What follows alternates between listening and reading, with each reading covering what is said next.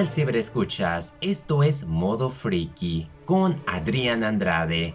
En esta ocasión he decidido fliquear con las películas de espías más taquilleras de todos los tiempos.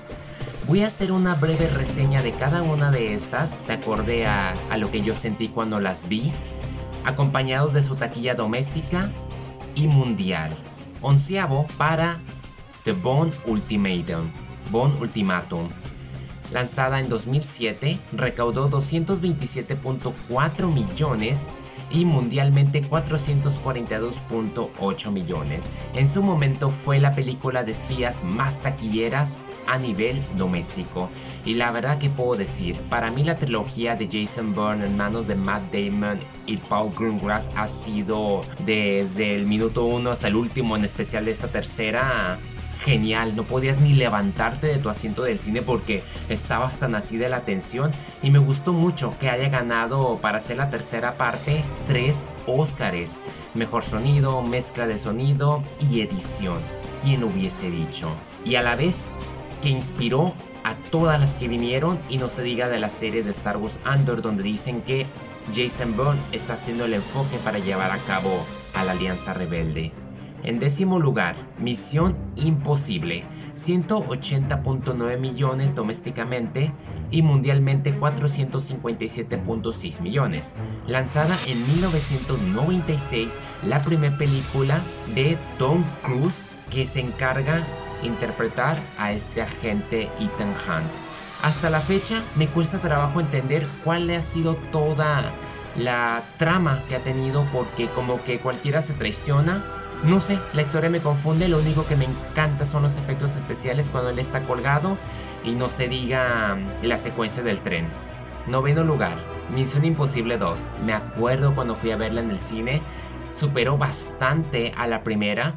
215.4 millones domésticamente 546.3 millones mundialmente y la secuencia que nunca se me va a olvidar es cuando Tandy Newton en el papel de la espía mujer a quien recluta Ethan se inyecta el virus y sale corriendo después de decirle que voy a regresar y se tira por encima de los edificios con la música de nada menos que Hans Zimmer fue hasta la fecha memorable y llena de adrenalina y emoción. En ese entonces no me molestaba la cámara lenta, hoy en día es lo que ya no me hace disfrutarla tanto. Sexto lugar para Quantum of Solace.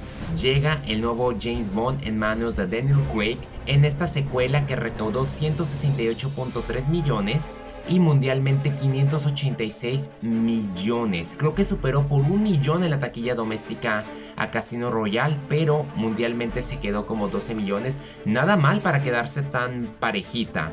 Yo siento que la primera hora de esta película era una bomba total y la segunda hora sentí como que cayó. Probablemente se deba a que sucedió la huelga de los escritores, pero después de haber visto Spectre cambió mi opinión y la sigo considerando muy buena. Gracias a Casino Royale, no solamente James Bond se fortaleció, sino todo el género de espionaje que en parte sirvió bastante el reinicio de Batman en manos de Christopher Nolan. Daniel Craig nos cayó la boca a todos, incluyéndome porque yo no me lo imaginaba, yo no lo quería y me rehusaba, pero en cuanto vi la película que llevó a cabo Martin Campbell, que metió a Eva Green, que es fácilmente la mejor chica Bond, y la historia emotiva, la tosquedad de este James Bond y una agresiva M por parte de Judy Dench veo muy difícil de superar y mi favorita del género de espías. La acabo de volver a ver y la verdad es que me sigue fascinando las líneas, lo bien que está escrita, la cinematografía, la secuencia al principio y al final, ni idea de esa visión y cómo haberla filmado. Misión Imposible, Rogue Nation, Tom Cruise tiene ese despertar de decir cada película de Misión Imposible va a la mejoría y vaya que sí. Con unos stands que yo creí que podría ser imposible superar a la antecesora. Taquilla doméstica de 195 millones, mundialmente 682 millones, siendo por ahí muy bien en taquilla. A mí me gustó la verdad la nueva historia, y la acción, el tercer acto, la forma en que atrapan al villano.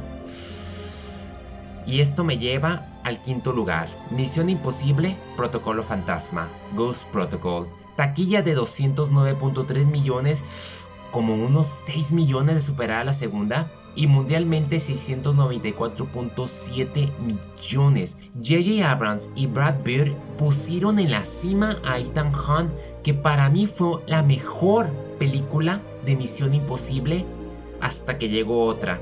Fue una buena forma de darle continuidad a lo sucedido en Misión Imposible 3 que terminó siendo un fracaso en la taquilla, pero disparó de una forma al meter a Ethan Hunt en donde todo le fallaba y nada pasaba como él quería para luego afinarse un poco con Rock Nation. A mí me fascina ver cómo vivíamos en una época donde James Bond, Ethan Hunt se daba al tú por tú, porque hasta entonces Bond no la pudo armar ni con la cuarta.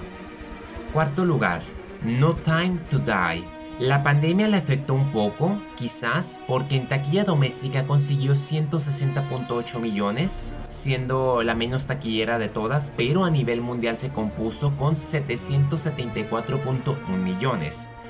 A mí me gustó mucho la forma de cerrar la historia de James Bond Daniel Craig mucho más maduro, de seguir lo mismo que hicieron en Misión Imposible, de que continuaran el mismo elenco, la misma chica de la pasada y darle ese tan merecido cierre a este personaje y colocando este arco de cinco películas que cada una tiene sus defectos pero a la vez es una buena historia y como lo fue Batman en la trilogía del Caballero de la Noche, Bond recibió su saga muy merecida y ya era hora.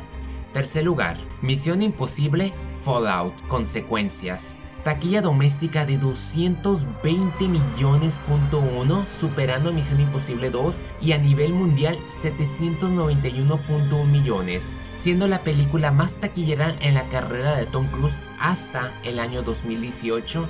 A mí me volvió loquito. Me encantó la verdad meter a Henry Cavill, Michelle Monaghan de regreso, todo el elenco en parte, o sea, desde el primer minuto hasta el último, unas secuencias tan alocadas, brincando edificios a bordo del helicóptero, Tom Cruise colgado, demostrando que él simplemente es imparable. Mis, de verdad, de verdad, aplausos.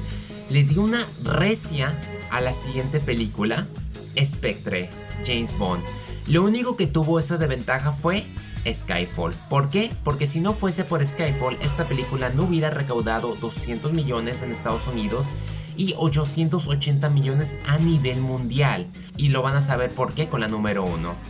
Para mí es la más floja de todas. Me da como que nervios porque empecé con Casino Royale y voy a tener que llegar a esta para llegar a No Time to Die. Pero aún así, bueno, yo creo que lo mejor y lo rescatable sería Batista, que termina siendo mucho mejor que Christopher Waltz, ya que Christopher Waltz lució más en No Time to Die.